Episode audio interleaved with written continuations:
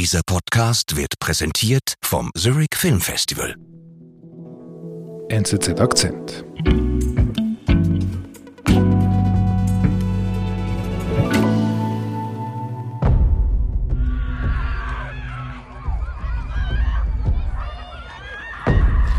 Tobias, was ist da los? Wir sind in einem Park, in einem Vorort von Zürich. Opfikon heißt mhm. der Ort. Mhm. Es ist der 2. September, ein schöner Abend, Samstagabend auch. Und dann sehen wir im Park äh, hunderte Männer, die sich versammeln. Und diese mhm. Männer, die stammen aus Eritrea. Mhm. Und äh, auf einmal taucht auf der anderen Seite des Parks eine andere Gruppe auf. Und auch die stammen aus Eritrea. Und äh, sobald die sich da gegenüberstehen, gehen die auch schon aufeinander los. Und das ist dann auch ziemlich brutal anzuschauen. Die haben Stöcke dabei, die haben Fahnenstangen dabei, die prügeln sich mit Fäusten und die Leute sind geschockt. Also Anwohner filmen das, mhm. Leute rennen davon und das Ganze dauert auch eine Ewigkeit, bis dann auch die Polizei irgendwann auftaucht und diese beiden Gruppen voneinander trennt. Mhm. Also ziemlich heftig. Ziemlich heftig, ja. Okay. Also du sagst, beide Gruppen sind Männer, die aus Eritrea stammen. Weiß man denn mehr? Also wer hat gegen wen gekämpft? Genau, also gekämpft haben auf der einen Seite die Anhänger des Regimes in Eritrea und auf der anderen Seite sind das die Oppositionellen, also die, die eben dieses Regime nicht unterstützen und dagegen ankämpfen. Mhm. Hm, was man sagen muss, ist schon, es ist natürlich eine politische Auseinandersetzung, aber das Ganze geht auch viel weiter. Es geht um Geld, es geht um Erpressung, es geht um ein System, muss man sagen, das mafiös aufgebaut ist. Und aufgebaut hat dieses System, das die Eritreer so gegeneinander aufbringt, der Machthaber von Eritrea. Zürich-Redaktor Tobias Marti erklärt die Hintergründe. Ich bin David Vogel. Also das sind wirklich heftige Szenen, die du da beschrieben hast. Was ist da genau los? Kannst du mir erklären, warum gehen die so heftig aufeinander los? Da muss man vielleicht zuerst mal nach Eritrea selber schauen, um das zu verstehen. Eritrea ist ja ein Land in, am Horn von Afrika mhm. und das ist ein Land, wo ein Mann herrscht, das ist der Isaias Afwerki. Und der ist vor 30 Jahren an die Macht gekommen und das war früher ein Freiheitskämpfer. Okay. Weil Eritrea hat sich von Äthiopien losgelöst das war ein schlimmer Krieg, der hat auch ziemlich lange gedauert, 30 Jahre. Okay. Und damals sind viele Leute vor diesem Krieg auch in die Schweiz geflüchtet. Mhm.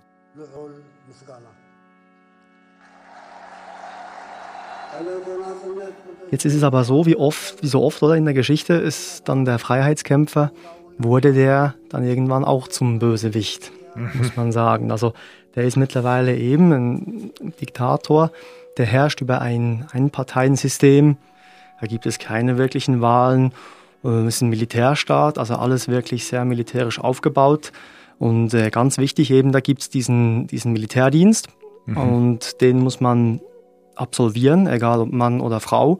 Und es ist auch nicht so klar, wie lange das da dauert. Das kann, der kann Jahre dauern, aber auch Jahrzehnte. Mhm. Und vor diesem System flüchten die Menschen eben seit ungefähr den 2000er Jahren. Also die flüchten jetzt von diesem Afawerki.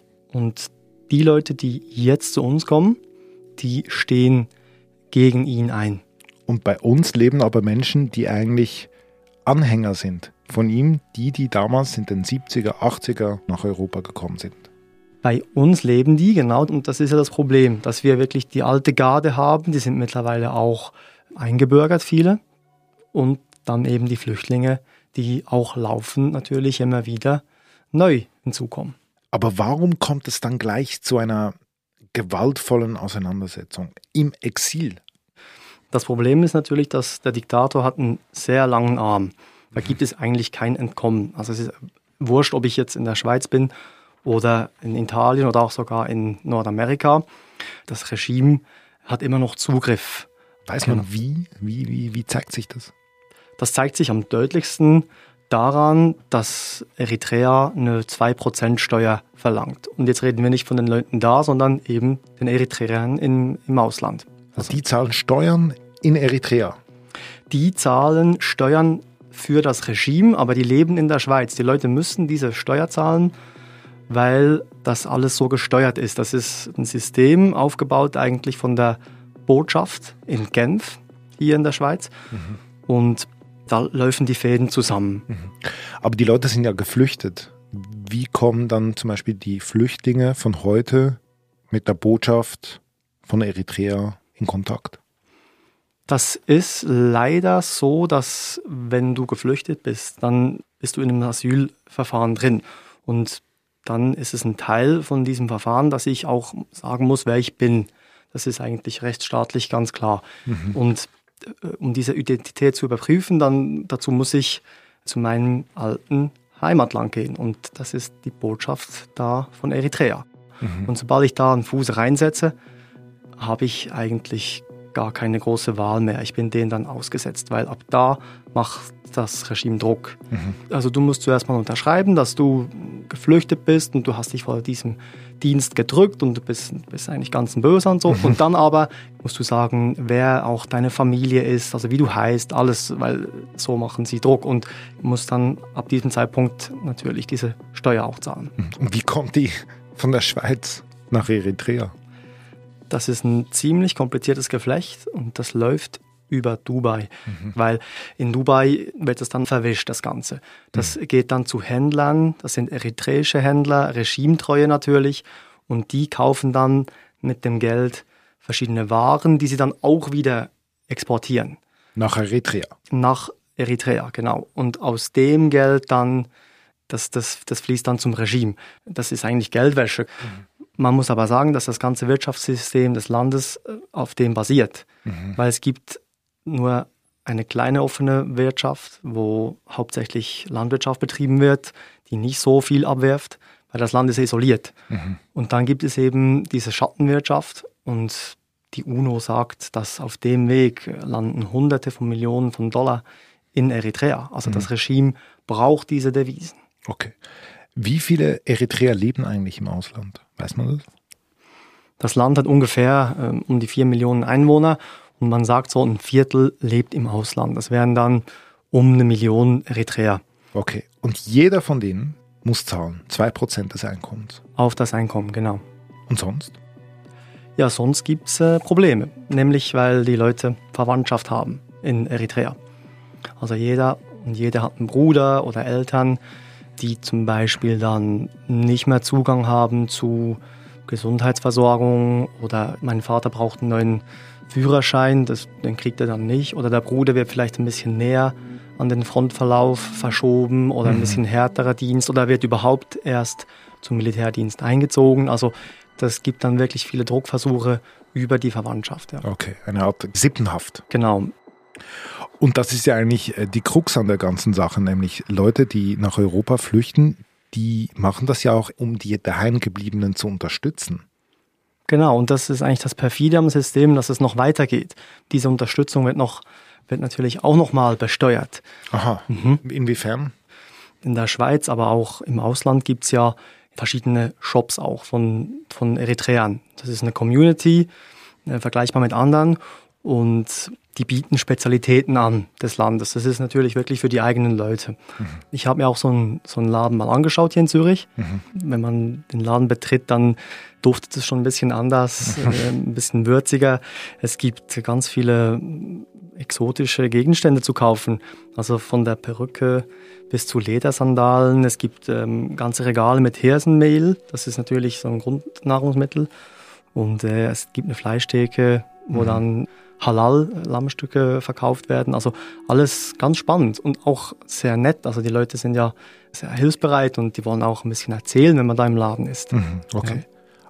Aber du sagst, hier spürt man auch das, das ist, Regime? Das ist das Verrückte, genau. Das, weil, wenn man dann hinter die Kulissen schaut von diesen Läden, dann äh, merkt man, dass die natürlich auch ein Teil sind von diesem ganzen äh, Regime und dem ganzen Geldtransfer. Mhm. Man muss sich das so vorstellen. Es gibt ja in Eritrea nicht Western Union und ich kann jetzt der kranken Oma Geld schicken. Das läuft über diese Läden. Mhm. Und was hat das mit dem Regime aber zu tun? Ja, das Regime kontrolliert die Geldflüsse, auch mhm. im Laden. Und all diese Kanäle werden vom regimetreuen Personen betrieben. Das ist ja auch in Zürich jetzt so. Also der Shopbetreiber der äh, ist natürlich ein überzeugter Anhänger des Diktators. Und das sieht man auch, wenn man ein bisschen hinter die Kulissen schaut. Ich habe das gesehen, dass der dann in sozialen Medien dann auch das Zeug natürlich wieder postet und so. Der hält da das nicht versteckt. Das ist dann ganz offensichtlich. Mhm. Aber kannst du mir konkret erklären, wie genau spürt jetzt ein Flüchtling, der vor dem Militärdienst geflüchtet ist, lebt in Zürich, kommt in diesen Shop, möchte die Familie unterstützen mit Geld. Wie genau merkt er diesen langen Arm des Regimes? Also der merkt das schon nur, wenn er mit zum Beispiel 300 Franken in den Shop geht und er will den Betrag der kranken Mutter schicken, mhm. dann bekommt die davon 100 Franken.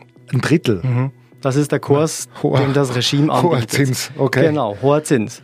Das ist gnadenlos. Also das die nehmen 200 Franken von den 300, geht an das Regime? Zwei Drittel geht ans Regime und man muss sich das vorstellen, ich bin ja geflüchtet von dem Regime und ich will die nicht unterstützen, aber ich habe wirklich einfach keine Chance, wenn jetzt irgendwie die Mutter nicht verhungern soll oder irgendwie der Bruder in den Krieg.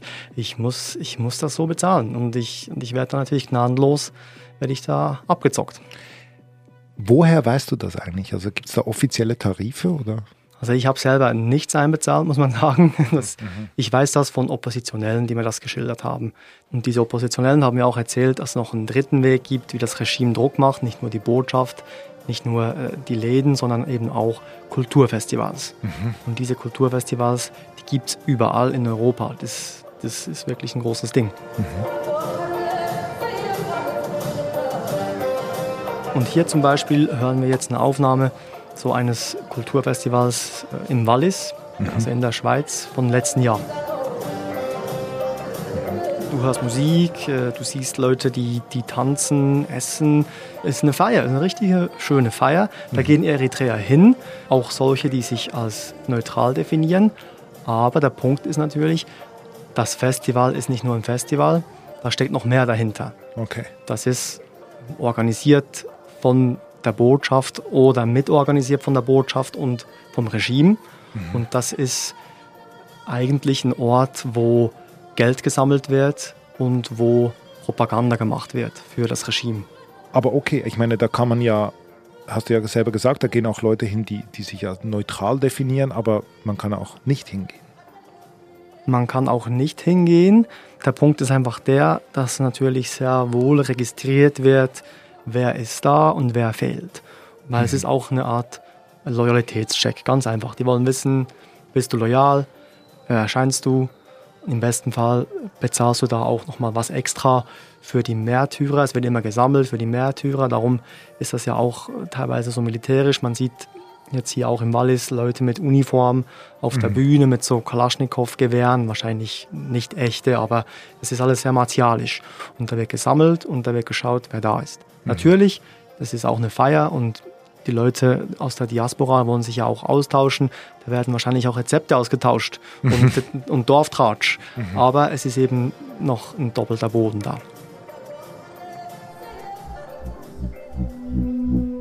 Wir sind gleich zurück. Am 19. Zurich Film Festival sehen Sie die Kino-Highlights der Zukunft als Premieren. In unserem Festivalzelt auf dem Sachsi-Lütterplatz erwarten Sie zudem ein musikalisches Rahmenprogramm, höchster Kaffeegenuss und exquisite Afterwork-Drinks vom 28. September bis 8. Oktober. Tickets auf zff.com. Cause life is better with movies.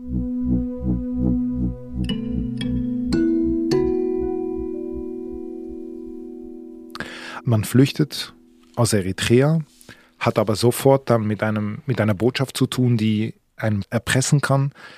Man hat Mühe, die Familie zu unterstützen, weil die die Geldflüsse kontrollieren. Und sozial und kulturell nimmt der Druck auch nicht ab an diesen Festivals. Der Druck ist überall da. Genau, dieser Druck ist brutal.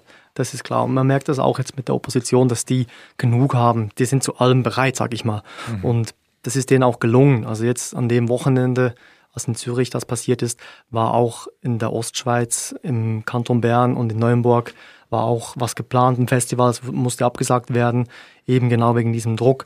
Und man merkt jetzt auch, das Ventil ist jetzt auf. Also da war ja nur Wochen vor Zürich, war in Gießen in Deutschland, ist die Lage eskaliert. Am Wochenende, als Zürich passierte, war es in Norwegen und Israel ging es zur Sache. Und das merkt man schon. Mhm, okay. Wie gehen denn die Behörden damit um?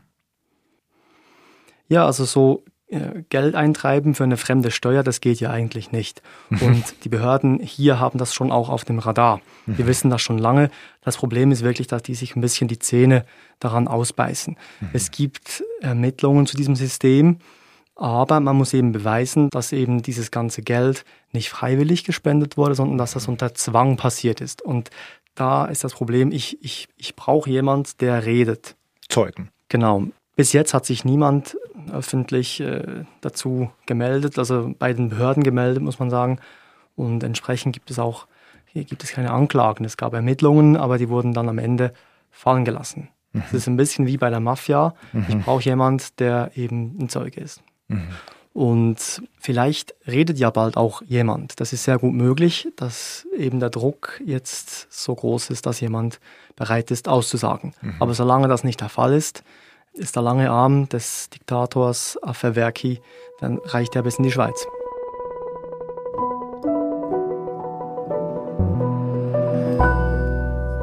Lieber Tobias, vielen Dank. Ich danke dir. Tschüss.